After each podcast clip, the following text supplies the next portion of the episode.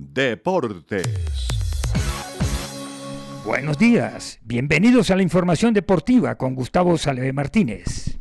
Santa Fe y Nacional empataron anoche en el Campín uno por uno en partido pendiente por la decimotercera fecha de la Liga 2 2022.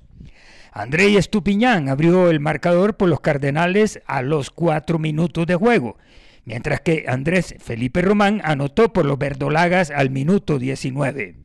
Con este empate, Nacional continuó en la quinta casilla del torneo con 23 puntos, mientras que Santa Fe quedó en la décima posición con 22 unidades.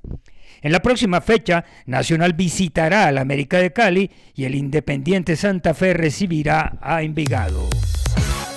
Este jueves por la noche la Federación Colombiana de Boxeo dio a conocer que Luis Andrés Quiñones, boxeador nacido en Barranca Bermeja y que se desplomó en un combate el sábado anterior por el título nacional de las 140 libras, sufrió muerte cerebral.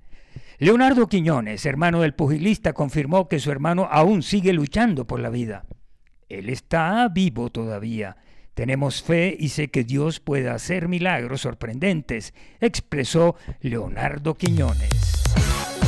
Y ahora hablamos del Mundial de Voleibol Femenino y el triunfo argentino finalmente llegó. Fue por la tercera fecha del grupo D, donde las Panteras tuvieron una muestra de carácter ante República Checa al quedarse con un importante triunfo por 3 a 1.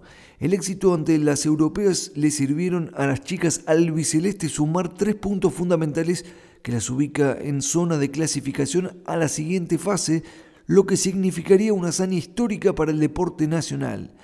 Sin dudas, la protagonista de la jornada fue Candelaria Herrera, que se adjudicó con 17 puntos y tras las derrotas sufridas en los dos primeros compromisos contra China y Brasil, Argentina buscará este viernes contra Colombia el próximo partido y cerrará el domingo 2 de octubre contra Japón. La gran figura de la selección brasileña de fútbol y del PSG francés, Neymar Jr., publicó un video este jueves apoyando la reelección del presidente ultraderechista Jair Bolsonaro. Esta se constituye en la primera manifestación política pública realizada por un jugador de la selección de Brasil con miras a las elecciones del domingo.